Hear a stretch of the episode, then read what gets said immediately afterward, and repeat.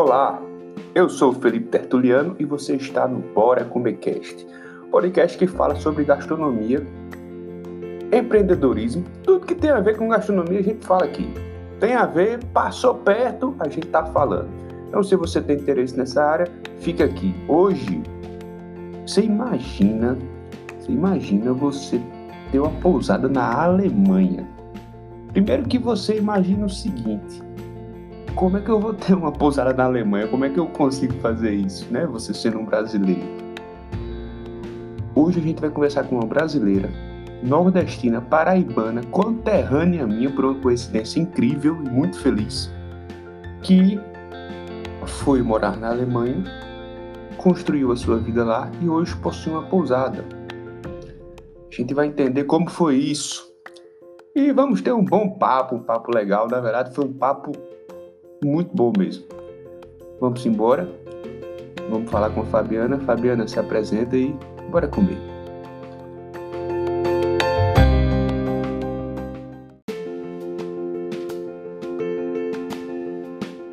Sou Fabiana, tenho 43 anos, moro há 22 anos na Alemanha e tenho três filhos. Sou brasileira de raça, tenho também a, a, a minha identidade alemã, também por causa da, do tempo de moradia, também já aqui na Alemanha, mas não perdi a minha raiz de forma alguma. Minhas raízes ainda continuam, é, apesar da pandemia ter dado, como é que se diz, um empurrão em todo mundo.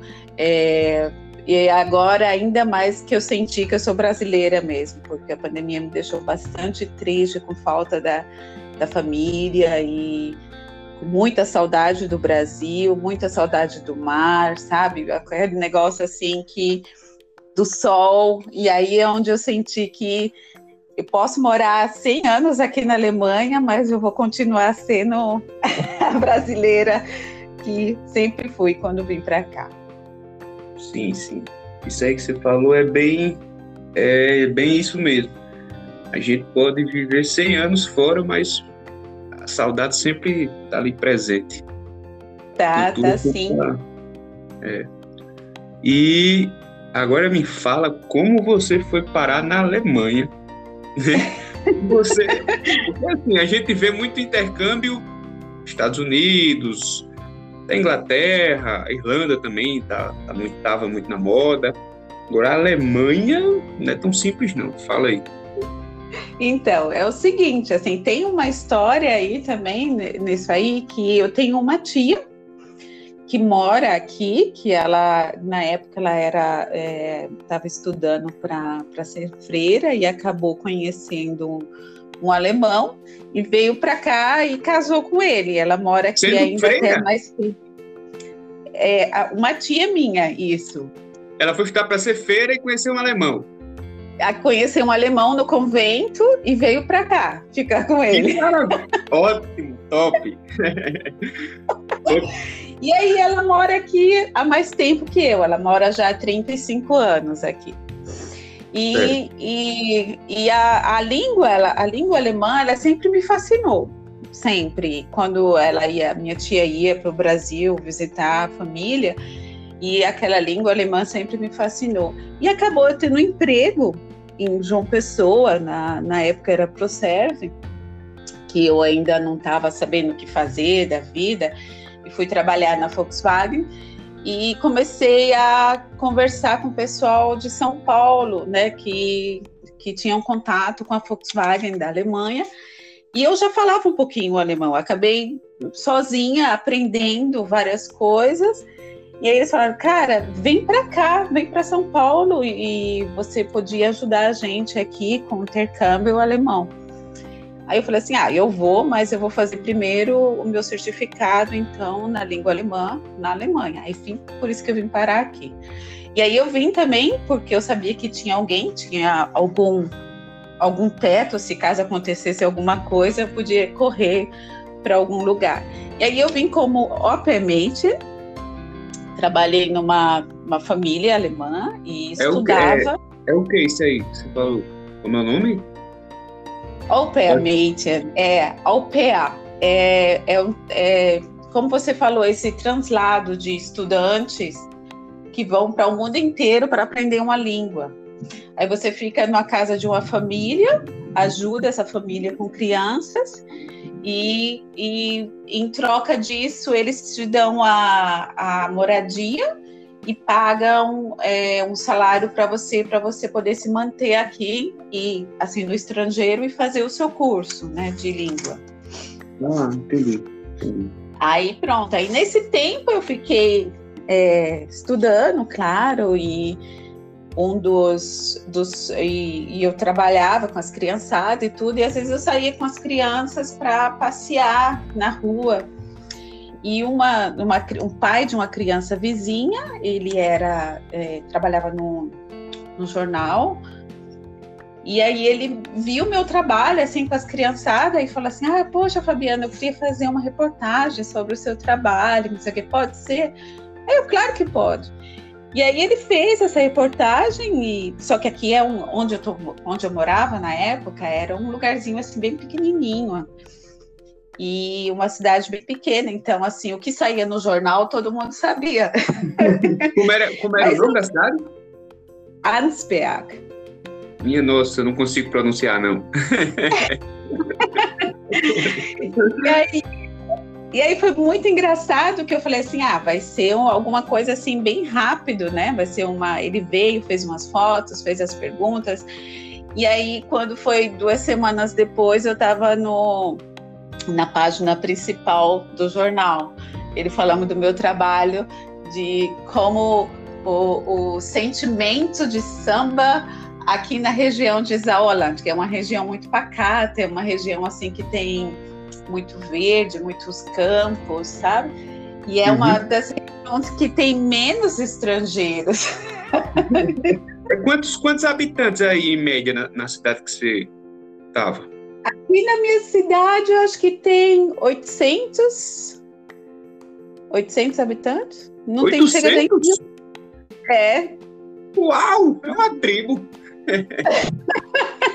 não chega nem mil habitantes aqui. Mas assim, é, na, na parte que eu moro, em Grevenstein, não chega nem mil.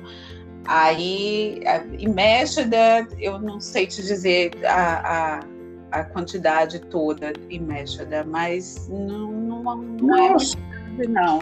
Olha, eu, eu, morei, eu morei em Águas de São Pedro, aqui em São Paulo, que, se eu não me engano, é o menor município do Brasil.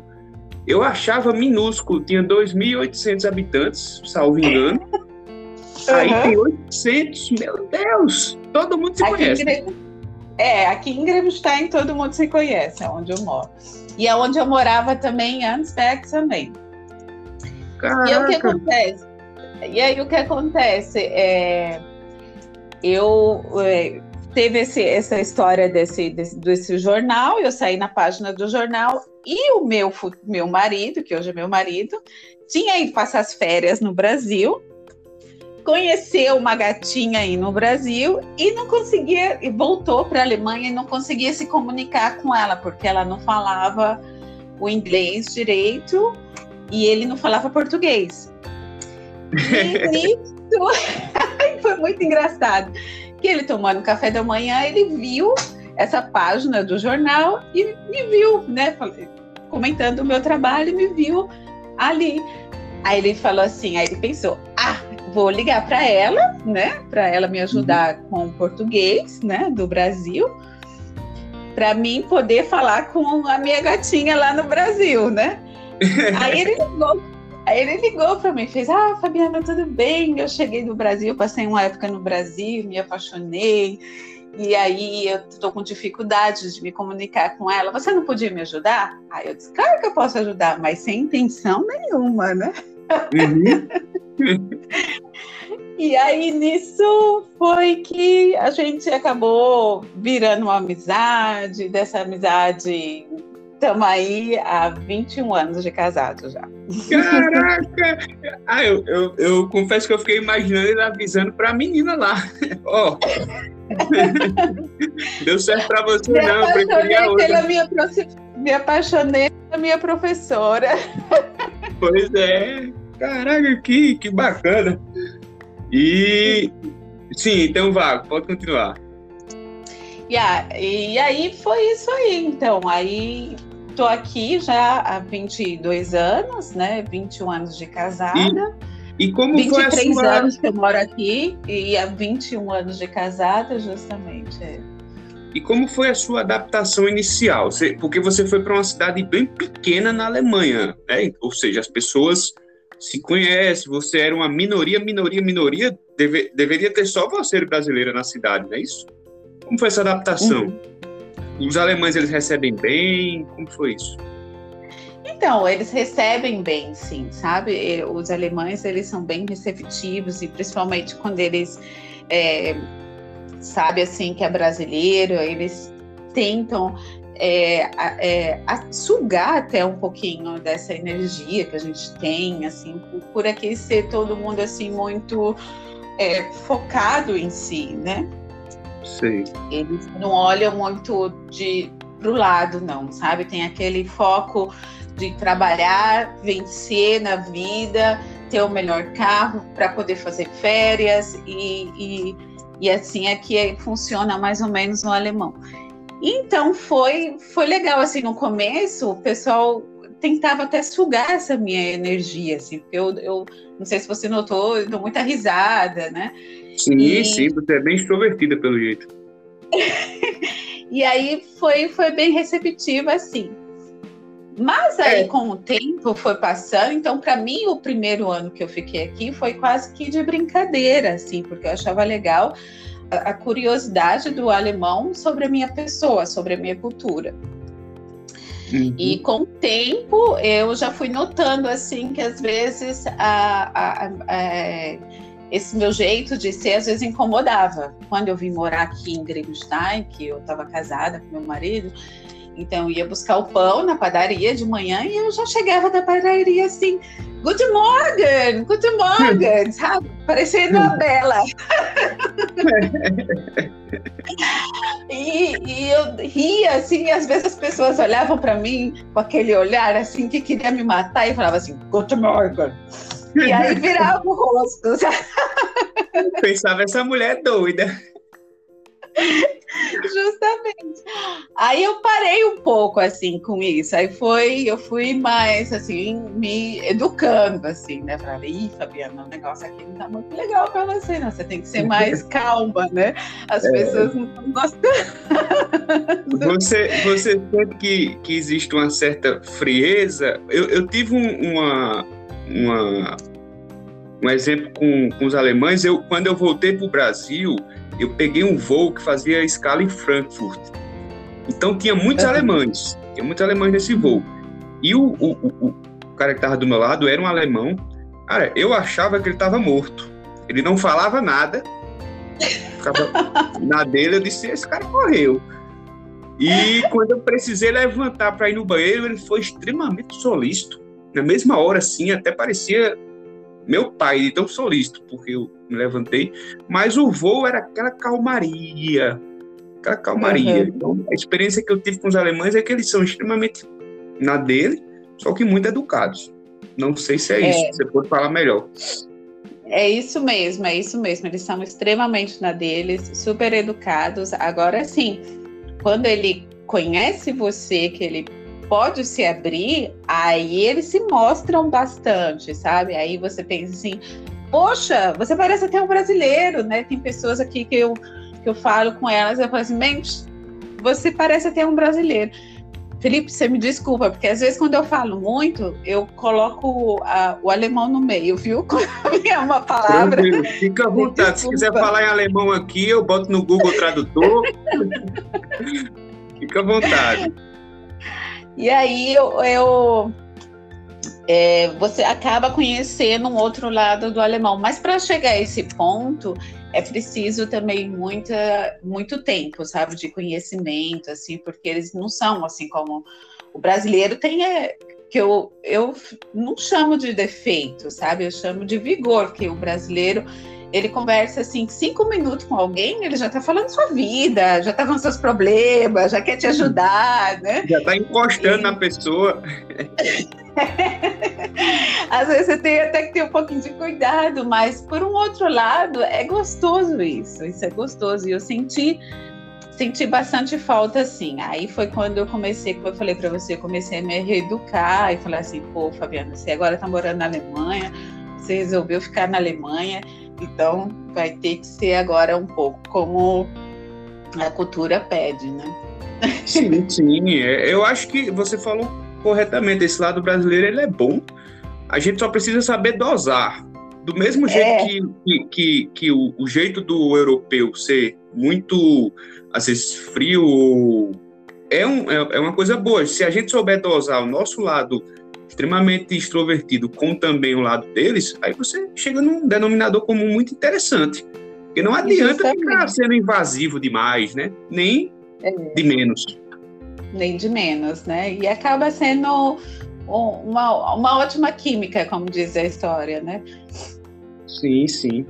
E aí, você, eu, eu sei que você tem uma pousada aí, como foi que você chegou na pousada na Alemanha? Que quando você falou me chamou a atenção, porque acredito que muitos que, que escutem esse podcast, venham escutar, devem ter esse sonho.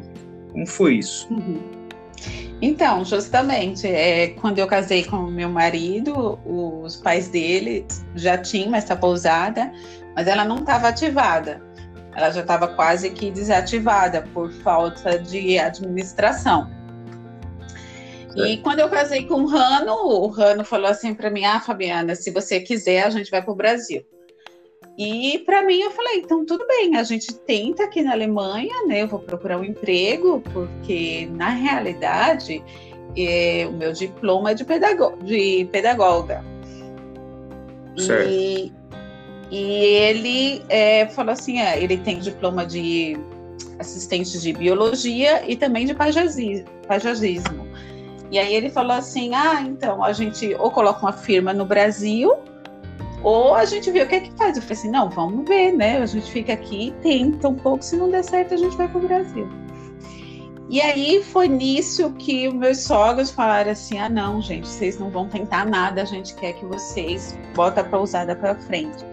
E ela estava desativada, como eu falei para você, uns 10 anos. Meus sogros só estavam fazendo com excursão escolares a pousada uhum. e já não tinha turismo, o turismo normal.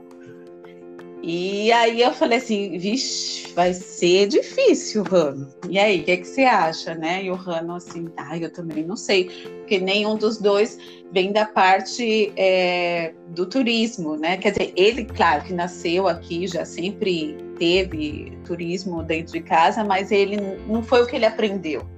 Sei. E aí eu falei assim, ou a gente, então, vamos pular nessa, nessa água fria juntos. Se não der certo, a gente tem que dar, tem outro jeito para nós dois, né?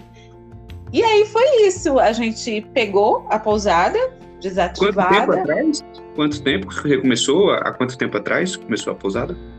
Há 20 anos atrás, 2000, a gente pegou a pousada.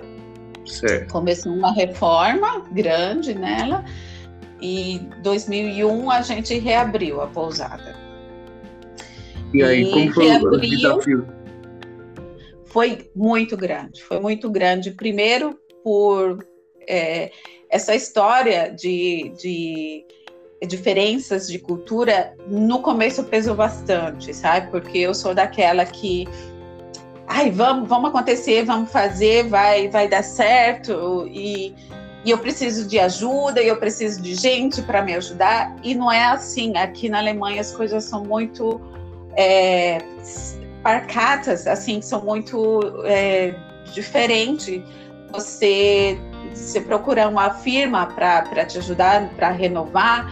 Então, é uma pessoa só pinta, a outra pessoa faz a eletricidade, a outra pessoa coloca um, o, o, a cerâmica, sabe?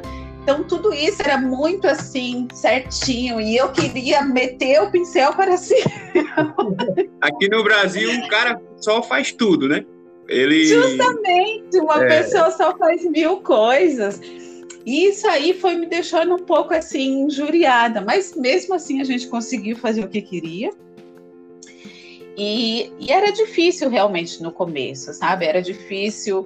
Eu chegava assim para o cliente de manhã e com café da manhã e com aquele good morning, né? Aquela coisa. E às vezes o cliente vinha, olhava para mim e dava aquele good morning, sabe? Aquele negócio assim bem bem meio frio, e eu achava que o cliente não estava gostando do serviço, o cliente não tinha dormido direito, e, e aquilo ali começou a me fazer medo e, e ter um, um, um, um, distanciamento assim de, de não saber se eu continuava ou não.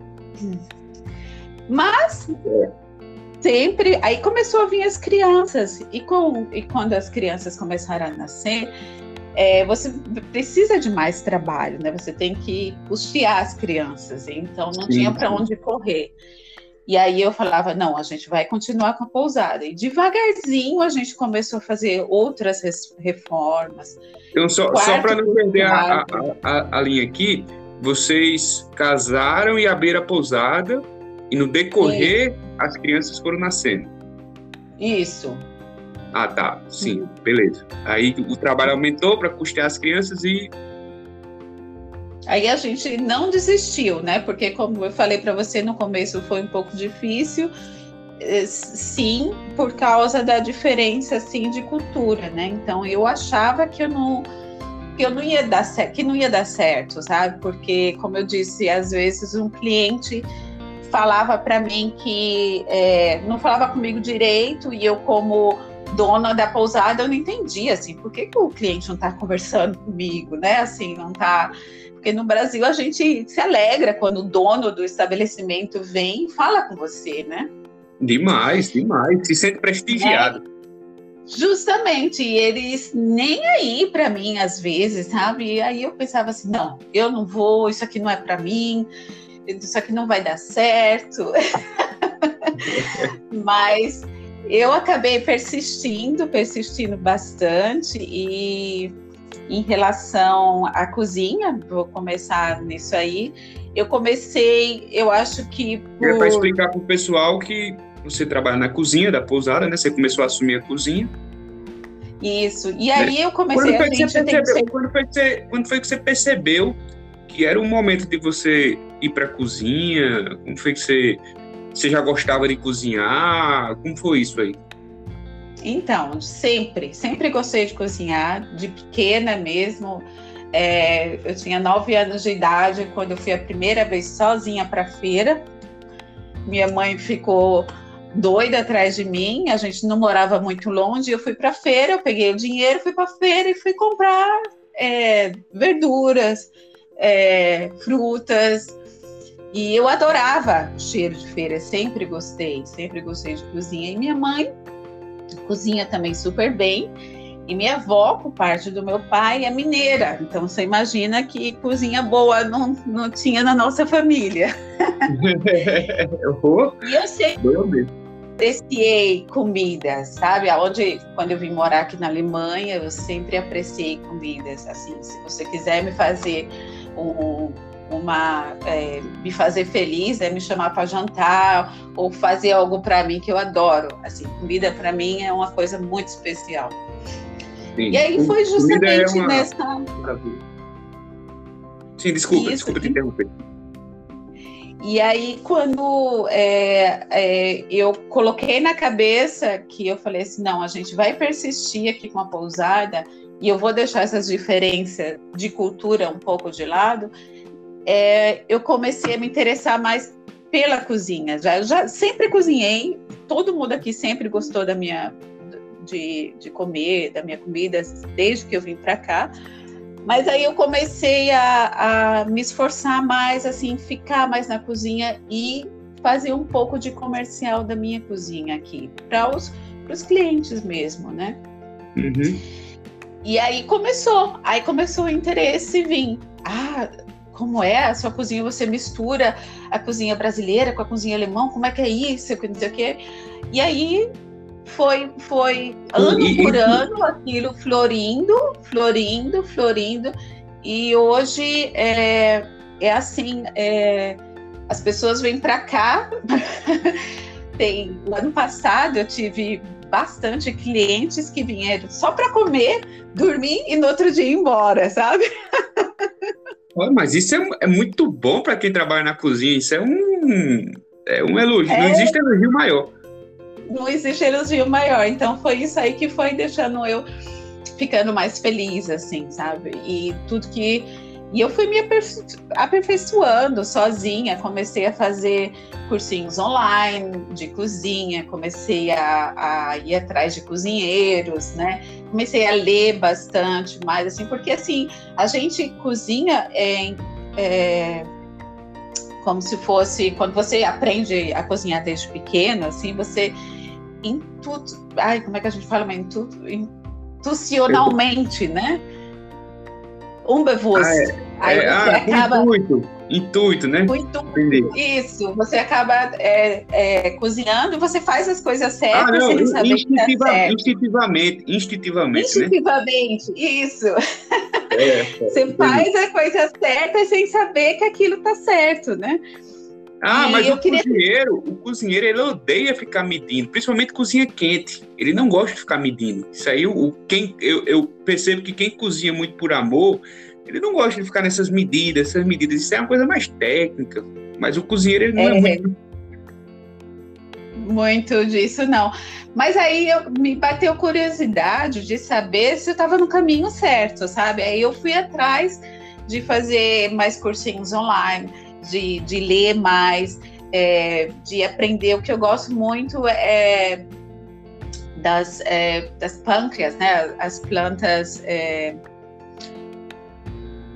as é, plantas é, comestíveis, orgânicas? Comestíveis, orgânicas, comestíveis, punks, né? Que a gente fala no Brasil. Ah, punk, sim, sim, que são plantas.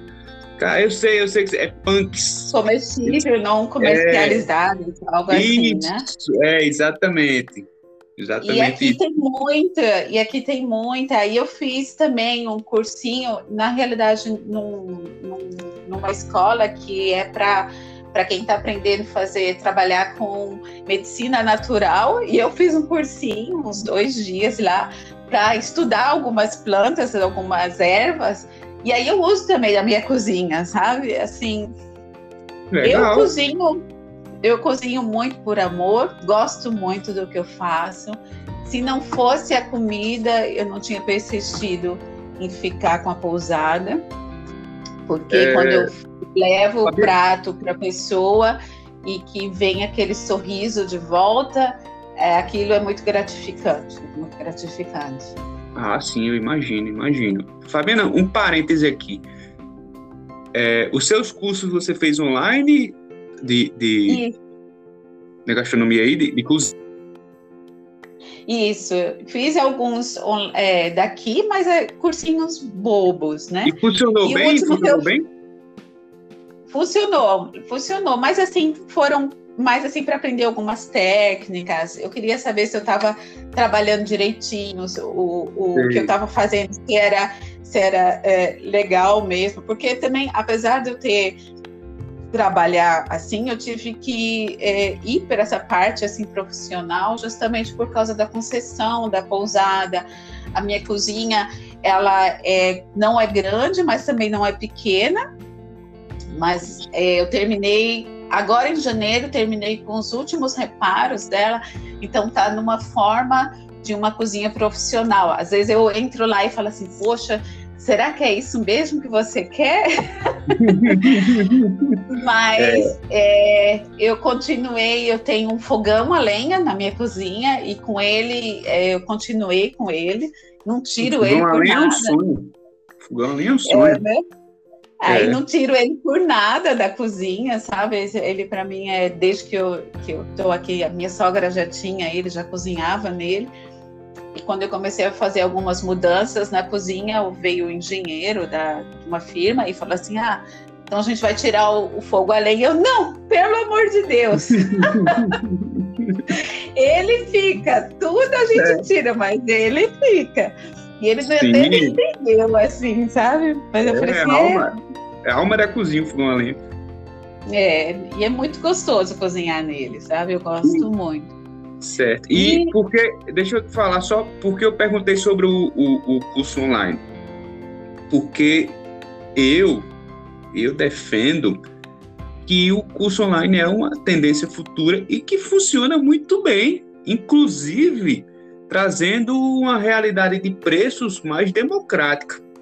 Foi o, é, o podcast passado, que vai, que vai sair agora no, no sábado, a gente teve um debate sobre isso, porque existe uma corrente que acha que não, não funciona. Eu acho que sim, se você faz o curso como você fez aí, pôs em prática, você vai aprender, porque você aprende na prática. Se você faz o curso online e não pratica, não vai servir para você. Do mesmo jeito que se você for lá. Eu já fiz alguns cursos livres que eu não pratiquei a parte de uhum. confeitaria. Uhum. E eu não aprendi, porque eu não pratiquei.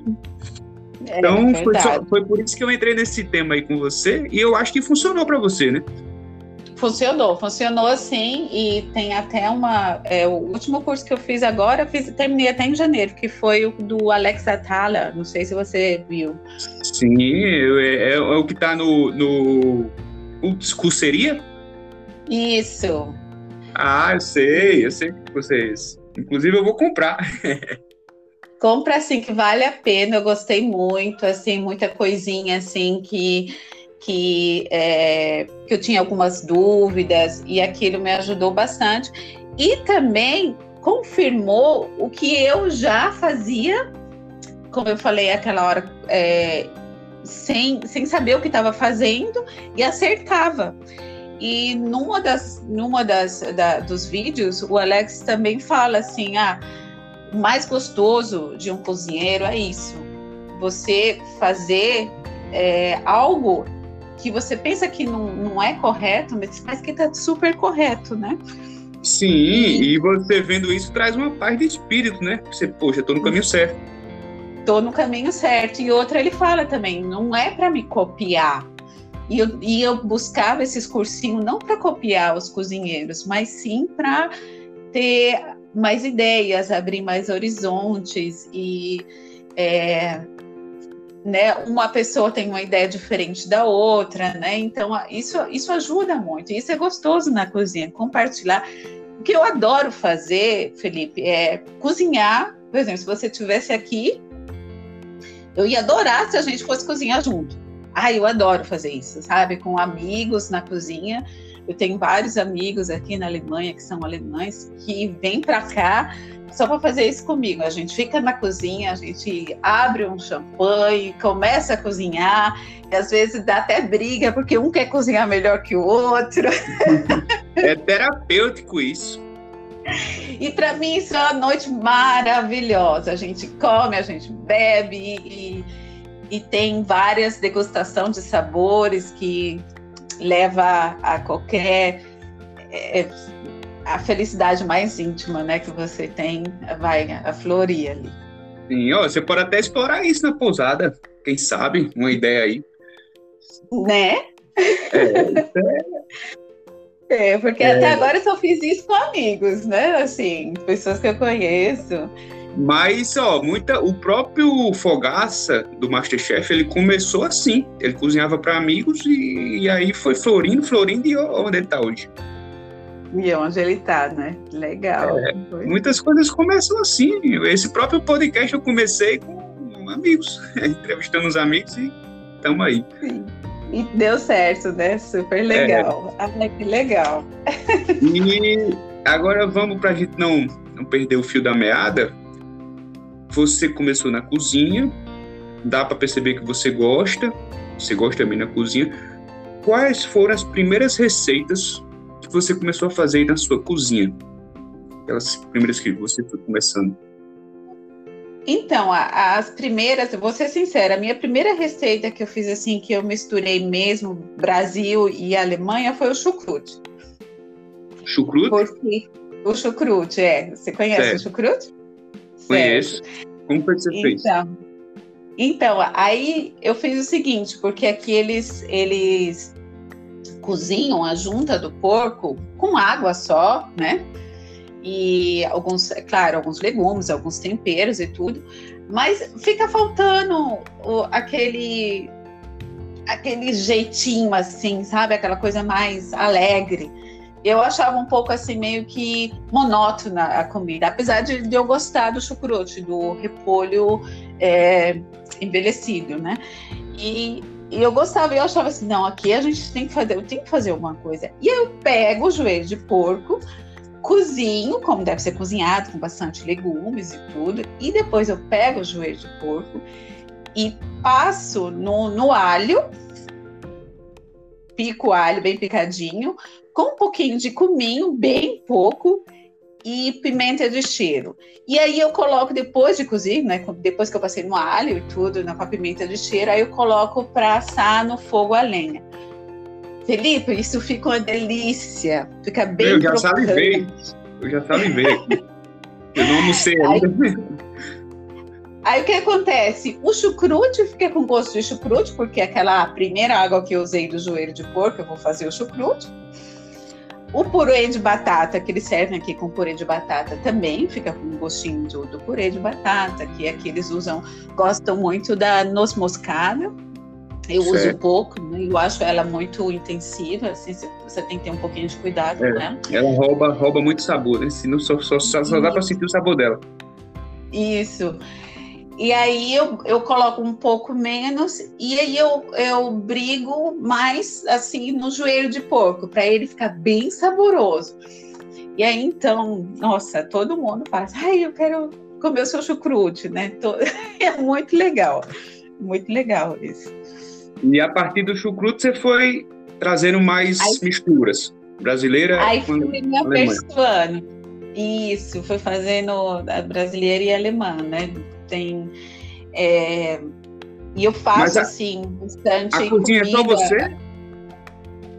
É, eu, tenho, eu tenho uma pessoa que me ajuda na, quando tem muita gente, assim. É, alguns anos atrás, a minha sogra ainda me ajudava, que ela é super alemã. Uhum. e aí tinha alguns conflitos assim entre eu e ela, mas a gente se dava super bem, não, sem, sem problema nenhum. Mas o jeito, assim, de cozinhar, às vezes eu me enraiava, assim, falava assim, não, isso aqui a gente tem que tratar. Eu acho, assim, que o produto com que eu cozinho tem que ser tratado com amor, com carinho, né? Então, eu, é, eu sou muito, assim, de... É, de pegar o sabor original das coisas, ter um pouquinho de cuidado com o tempero, ter... É, respeito pelo produto. Então aí minha sogra fazia algumas coisas que eu não gostava, mas graças a Deus deu tudo certo. É, é, é, não, então você já tem a vivência de cozinha total, é bem isso. Cada um tem o seu, a sua cultura, o seu ego. O ego do cozinheiro é inflado. É, não bota um do lado do outro. É, dá aquele choque, mas acaba saindo várias coisas, né? Que Sim. dá super legal. É, é bem isso. E os alemães, você começou a fazer comida, eles foram gostando? Foram foram gostando, foram gostando bastante. Por exemplo, aqui eles não têm um costume de comer bife, né? O bife uhum. que a gente tem no Brasil. Eles é, aqui só comem o steak ou filé mignon. E Sim. aí eu comecei, aí às vezes eu faço um purê e dependendo do legume que eu tenho na horta, porque eu tenho uma hortinha pequena aqui, meu marido me ajuda a plantar algumas coisas. E aí dependendo do, do legume, eu faço o legume e faço o, o nosso é, o nosso bife. E o pessoal adora, né? O pessoal adora que, que eu faço aí um bifezinho acebolado, é bem brasileiro, com a mistura assim, um, um, com a batata que é bem alemã e o legume também que é universal, mas estilo é, europeu, com aquele bife acebolado. ah, mas isso é ótimo. né? Então, várias coisas assim combinam. Porque a cozinha brasileira, na realidade, ela é conhecida aqui na Europa só o arroz e o feijão, a feijoada e, e o arroz, né? Então é algo assim muito monótono para você fazer sempre aquilo, assim, ah, eu quero comer comida brasileira. Aí fala assim, ah, então vou trazer para você o arroz e feijão. Então eu não faço assim, eu faço às vezes eu faço um cuscuz, aí eu faço ele diferente. E, uhum. e aí falo, isso aqui é brasileiro. O quê? Sim. Isso aqui é brasileiro? Eu pensei que isso aqui era africano. Não, isso aqui é brasileiro. Ou então a, a nossa famosa muqueca, que todo mundo pode fazer do jeito que quer. E aí eu trago também na mesa, o pessoal fala assim, ah, mas eu pedi uma comida brasileira, isso aqui tá parecendo mais é, comida portuguesa. Não, isso aqui é brasileira, muqueca de peixe a gente come no Brasil com o leite de coco e é isso aqui. Ah, mas tem leite de coco aqui? Eu não senti. Eu falei, tem, tem leite de coco, né? Então são várias coisinhas assim. Uma panqueca a gente faz no sul, se come muita panqueca recheada, né? Sim, eu e... acho que o, a culinária brasileira ela tem muito espaço para crescer, porque aí fora basicamente é feijoada, coxinha, caipirinha e arroz e feijão, Só. como você falou. Só isso. É, e aí eu tento mostrar o outro lado da nossa, da nossa cozinha, da, da, da nossa culinária, né? E aí eu faço essas outras coisas. Então, quando as pessoas vêm para cá e pedem para comer comida brasileira, não, não é sempre que vai ter o arroz e feijão, não. É, é bom que eles vão conhecer muito mais do que o arroz e o feijão. Justamente, justamente. Então aí, e às vezes nem sabe que comeu, né? Quando eu tive vários clientes que agora eu não me lembro o que, o que eu servi, mas é, e falaram assim: ah, mas estava muito bom isso aqui. O que é isso que eu comi? Eu falei, isso é uma comida brasileira. O quê? Comida brasileira? Mas eu conheço só o arroz, a feijoada e o arroz. Eu falei, não, isso aí é comida brasileira, que a senhora acabou de comer agora. É, e ele se surpreende porque é muito gostoso, né? É, muita, a gente tem muita coisa boa aí no, no Brasil e acabou com essa, com, claro, assim, eu não tive muita oportunidade de conhecer, é, de conhecer assim, em ir para a Ásia para conhecer a, a cozinha asiática. Você só pode conhecer se você estiver lá, porque você vai num restaurante asiático, é aquele jeito e você pode tentar fazer, mas não é se você tivesse lá, né? Então, eu não tive essa oportunidade, mas eu também gosto muito da comida asiática, eu gosto muito da comida italiana. E aí eu tento criar várias coisas assim, sabe?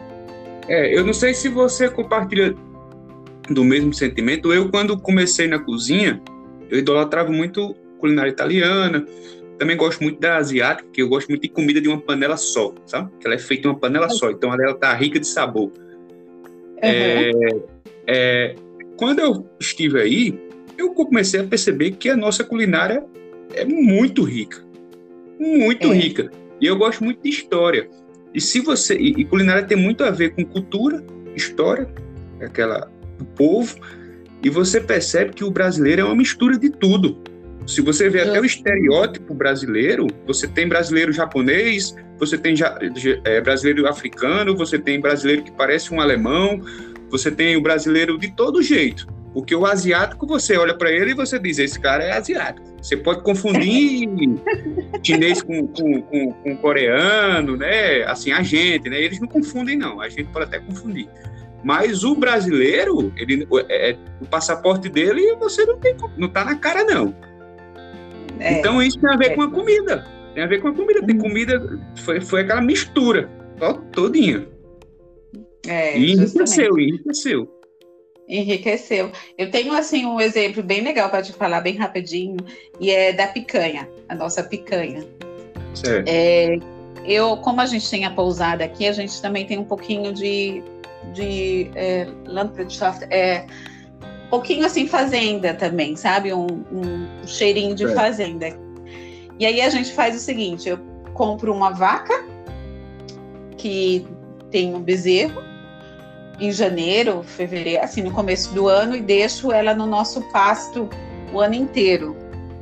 Em dezembro eu abato a, a vaca e o bezerro, mas já com, com, com é, como é que se diz? Com peso ideal, né? Tanto do bezerro como do vaca.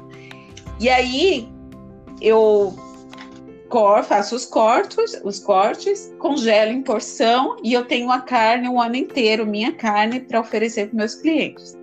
Nossa senhora, isso aí é. Você tá dando inveja total.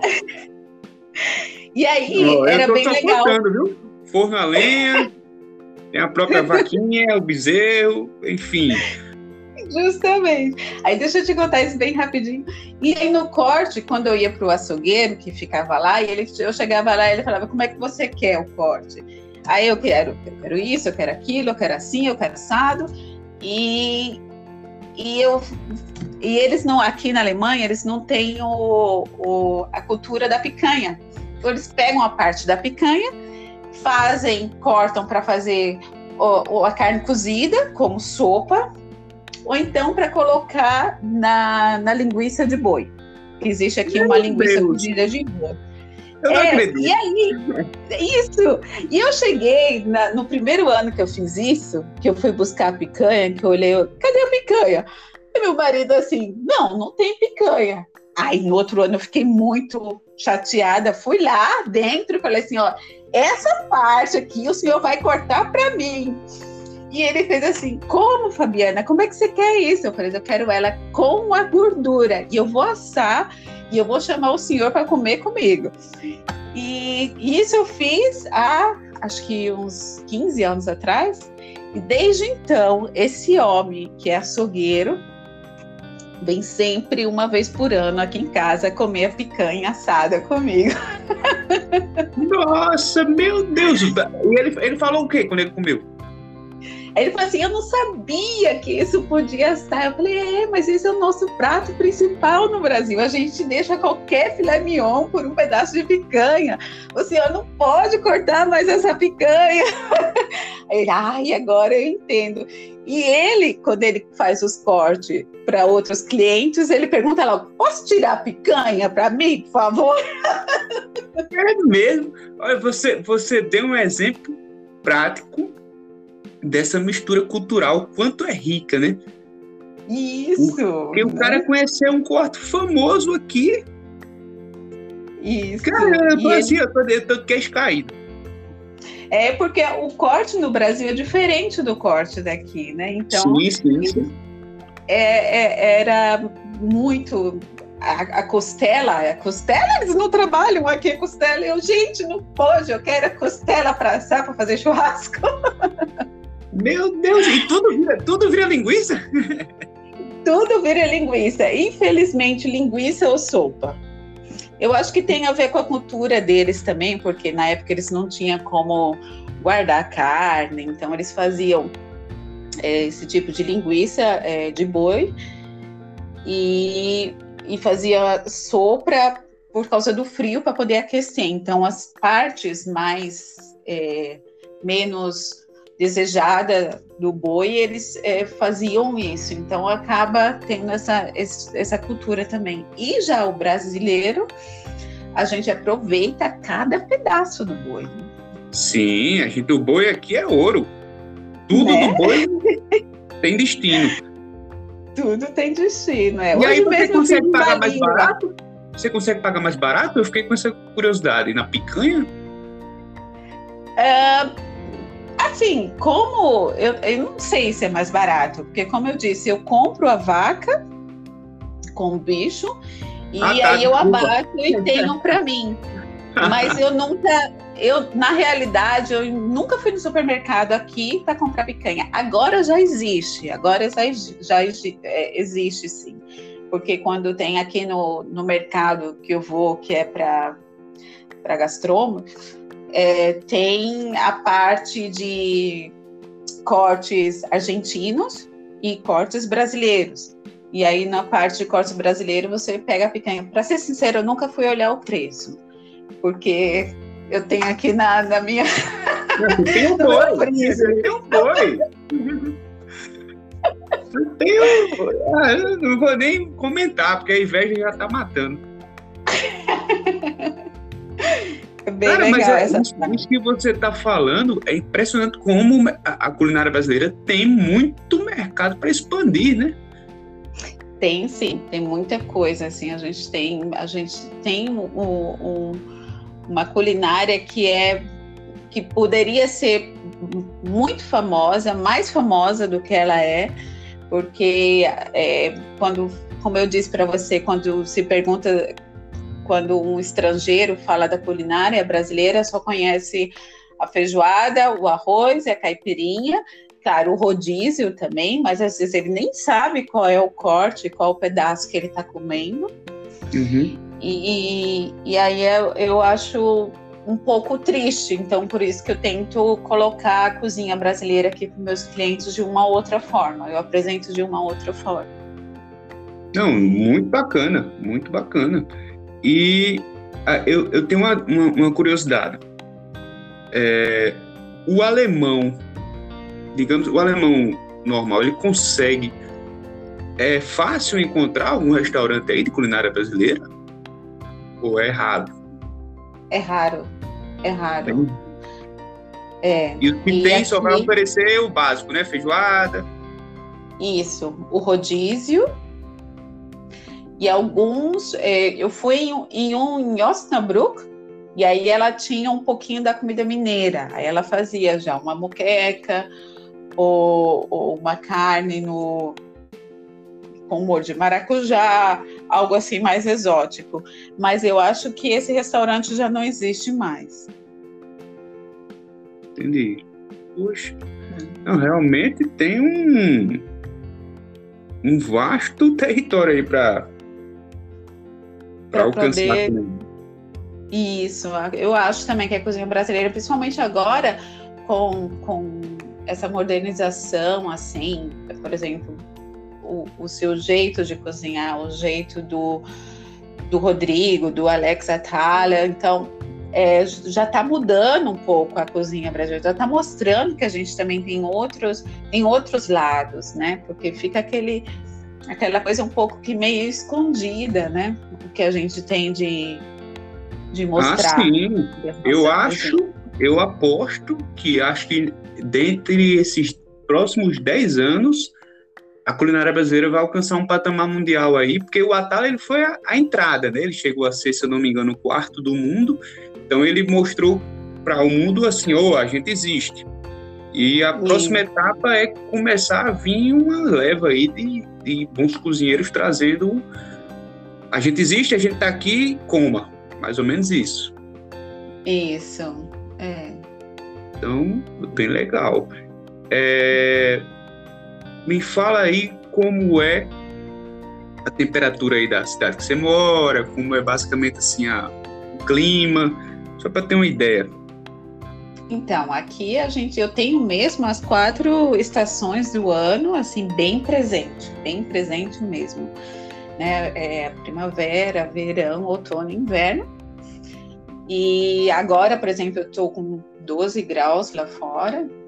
De manhã estava 6, deu uma subida até 12, mas já está baixando de novo.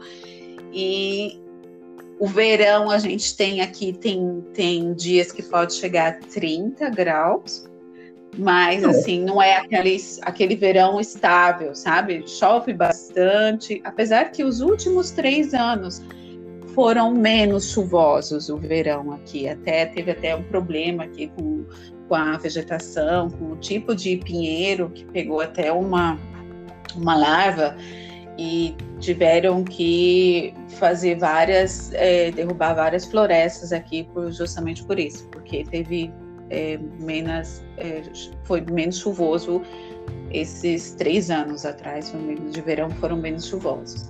Certo. E o outono aqui, para mim, é uma das épocas mais lindas, que você vê bastante as cores, as árvores mudando, as folhas mudando de cor.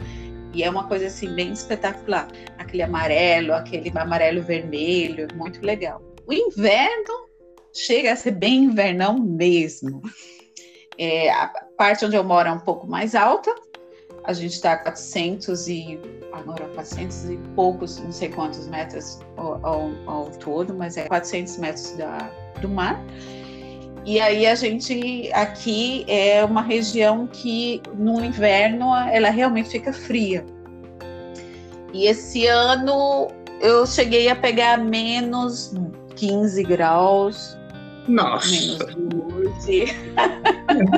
Mas também não é constante. Tem dias assim que fica menos 5, menos 2, né? Aí sobe de novo, vai até um ou dois positivo, depois desce. E aí tem, tem semanas, em janeiro principalmente, que é bem bem fria mesmo. Janeiro, fevereiro, essa, essa época do ano é bem fria. E a gente tem neve também aqui. Mas ah, também bem. com a mudança do clima, não é aquela coisa constante. Às vezes fica duas, três semanas completas de neve. E as, no Natal, infelizmente, a gente fica aqui sonhando para que o Natal seja branquinho, né? E esse Natal, infelizmente, não foi. Mas aí, duas semanas depois, a gente estava aqui totalmente branco, cheio de neve aqui. Entendi. Então, você tem uma variação aí, no mínimo, menos 15, no máximo uns 30 graus. Seria isso? Isso. Isso. Beleza. Entendi. Então, todas as casas aí, elas devem ter aquecedor, né? Tudo tem aquecedor, então... É, tudo tem aquele aquecedor, né? E as casas são mais isoladas também para aguentar esse frio, né? Sim. E aí a gente ainda tem o fogão a lenha da cozinha, que é, é muito gostoso claro. ficar no inverno lá. Claro, você tem que falar novamente. É, apesar de esquentar, é, eu posso cozinho lá e acabo é, não gastando muita energia, né? E é bem legal. Nossa, eu, eu tô morrendo de inveja. Minha avó tinha um, um, um forno a lenha eu sempre, sempre. Eu voltei ainda o forno a lenha, se Deus quiser. Isso, faça mesmo. Do maior apoio. Eu acho super é, legal o forno a lenha. É muito, muito legal. E agora, Fabiana, só para a gente estar tá encerrando, eu queria saber se você pensa em voltar para o Brasil, como é que fica aí a saudade? saudade é grande, viu? Se não fosse essa facilidade hoje da internet, desses, é, das redes sociais, é, acho que a saudade ainda seria maior e talvez eu nem estivesse aqui, porque eu morro de saudade da minha família, mas a gente se fala sempre por WhatsApp. E na, desde que começou é, esse tipo de telefone, de, de vídeo chamada, eu comecei a fazer com a minha família e é isso aí muito bom. Isso faz muito bem para mim. Tenho sim, Felipe. Eu acredito que talvez quando eu estiver na minha aposentadoria, é, a gente vai ficar entre lá e cá. Talvez a gente fique mais no Brasil do que aqui, principalmente na época de inverno. Aí, se você fizer tudo... isso, você zera a vida. Você alcançou o, o céu, porque você poder ter essa ficar um tempo aqui e outro tempo aí, isso é maravilhoso. Né? Isso aí seria ótimo. É o, é o nosso objetivo e a gente trabalha para isso, né? Ah, eu espero que você alcance. É, Fabiana, é que uma curiosidade pessoal minha, é, eu tenho alguns amigos que estão aí, nessa pandemia, como é que tá a imagem do Brasil aí fora? Só um, horrível. um parênteses. Tá horrível, né? horrível. né? Horrível. E eu fico brigando aqui o tempo inteiro. Quando as pessoas chegam para mim e falam assim: ai, mas tem muita gente morrendo no seu país, seu país está isso, seu país está aquilo, seu país está não sei o quê. Eu falo, gente, ó, calma, calma, que o Brasil ele está se organizando sim. E como eu falei para você, eu fui ver minha mãe. Tem, eu cheguei, voltei no dia é, no dia 11, foi dia 11 de abril eu voltei. E passei duas semanas lá em João Pessoa e realmente eu senti e vi. Eu sei que a gente tem muita falta na, na, na saúde aí no Brasil, mas os esforços estão indo sim. E o Brasil até então estava mais avançado, eu acho, na vacinação do que até a própria Alemanha. É. Porque com com esse pacto da União Europeia, acabou a AstraZeneca vendendo muito mais para fora do que vacinando próprio, a própria população alemã, né? E aqui está muito atrasada, está muito atrasada a vacinação. Ó, oh, tá vendo? É, é, é, é, muito legal escutar esse seu ponto de vista, porque eu, eu, o que eu vi fora é que o brasileiro ele tem uma mania de meter o pau no próprio país, O, o europeu, que a gente chama de gringo, né? Eles não, eles não metem tanto pau no próprio país. A gente é bonito. Falar mal do Brasil é moda. Se chegar num canto falar mal do Brasil. E é. para você ver, você está falando aí que está tendo atraso aí. E a gente acha o quê? Que a Alemanha está 100% resolvido já. Não, não tá, não. E a gente vai entrar, em algumas cidades vão entrar de novo é, em algum lockdown aqui, algumas vai ter aquela é, Ausgangssperre, é, que não pode sair até 10 horas, não pode sair até 10, de 10 a 5 horas da manhã tem que ficar em casa. E entrou em vigor hoje, que eu também não estou entendendo nada. Não, é, porque a incidência está aumentando e, e eles estão sem saber. Na realidade, até eles estão sem saber o que fazer. E colocar em vigor hoje, a partir de hoje, alguns, alguns estados vai poder é, fazer esse, é, essa, é, esse negócio de não poder sair à noite. É, o, o que acontece é que está todo mundo perdido. Alemanha, França, todo mundo, Brasil também. Só que a, a, gente brasileiro gosta de ficar metendo pau na nossa casa. Mete o pau na nossa casa, é mas pena. aí é uma pena, é uma pena.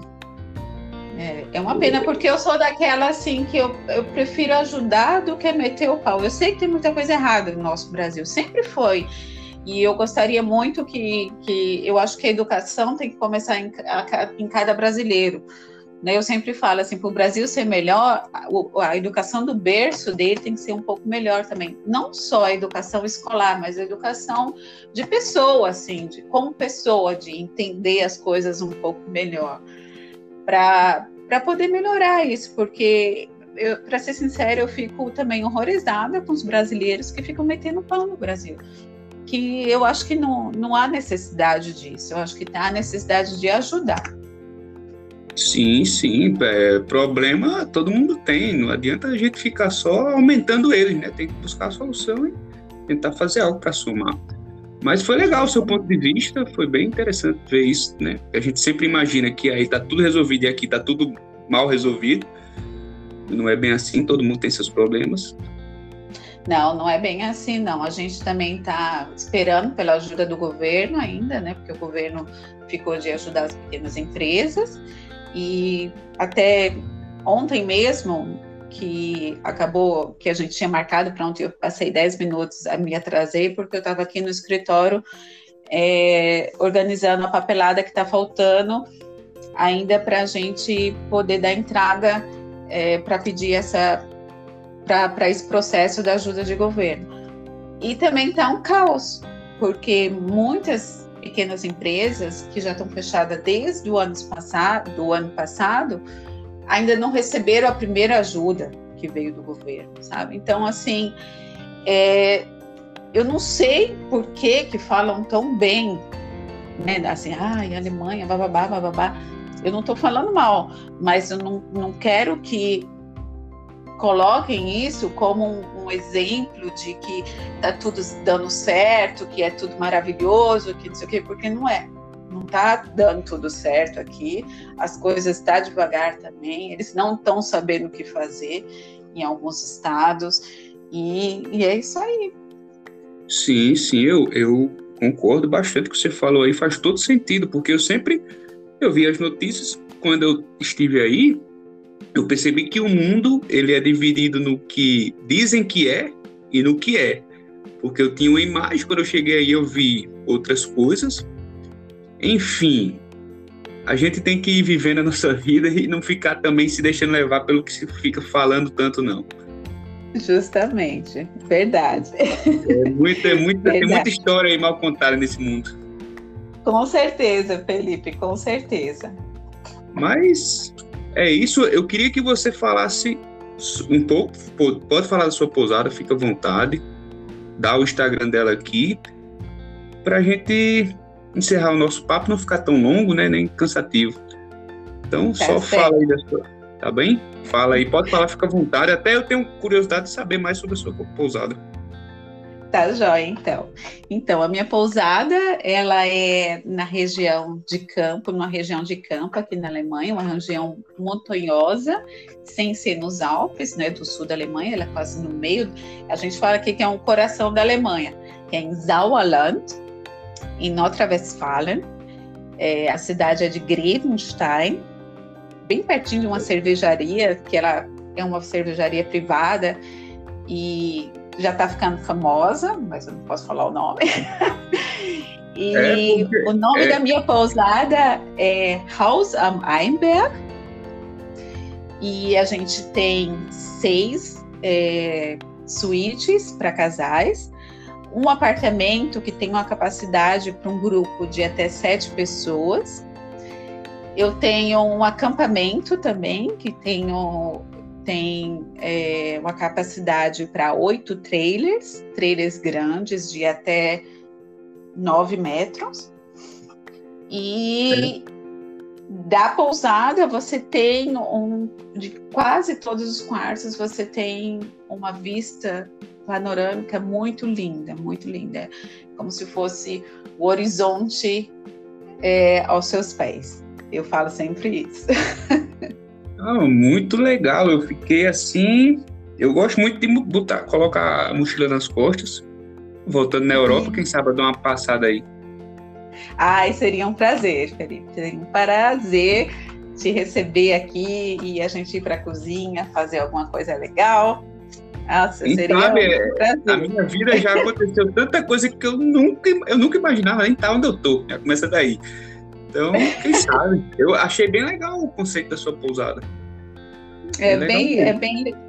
Eu gosto porque assim é bem, bem na natureza mesmo. Assim, eu não tenho vizinhos, meus vizinhos são as árvores.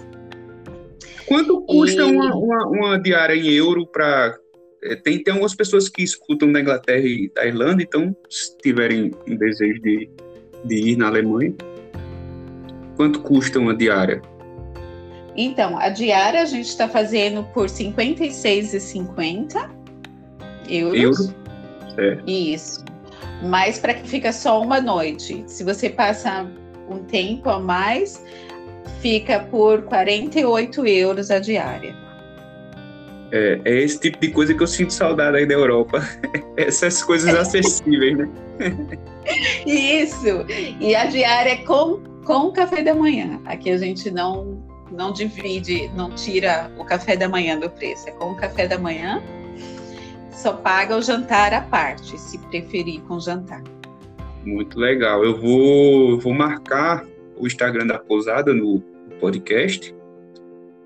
Ai, é, que legal. E você falando alemão é muito legal. Se você puder falar, escutem o Bora Comer Cast e se inscrevam, eu vou agradecer muito, em alemão.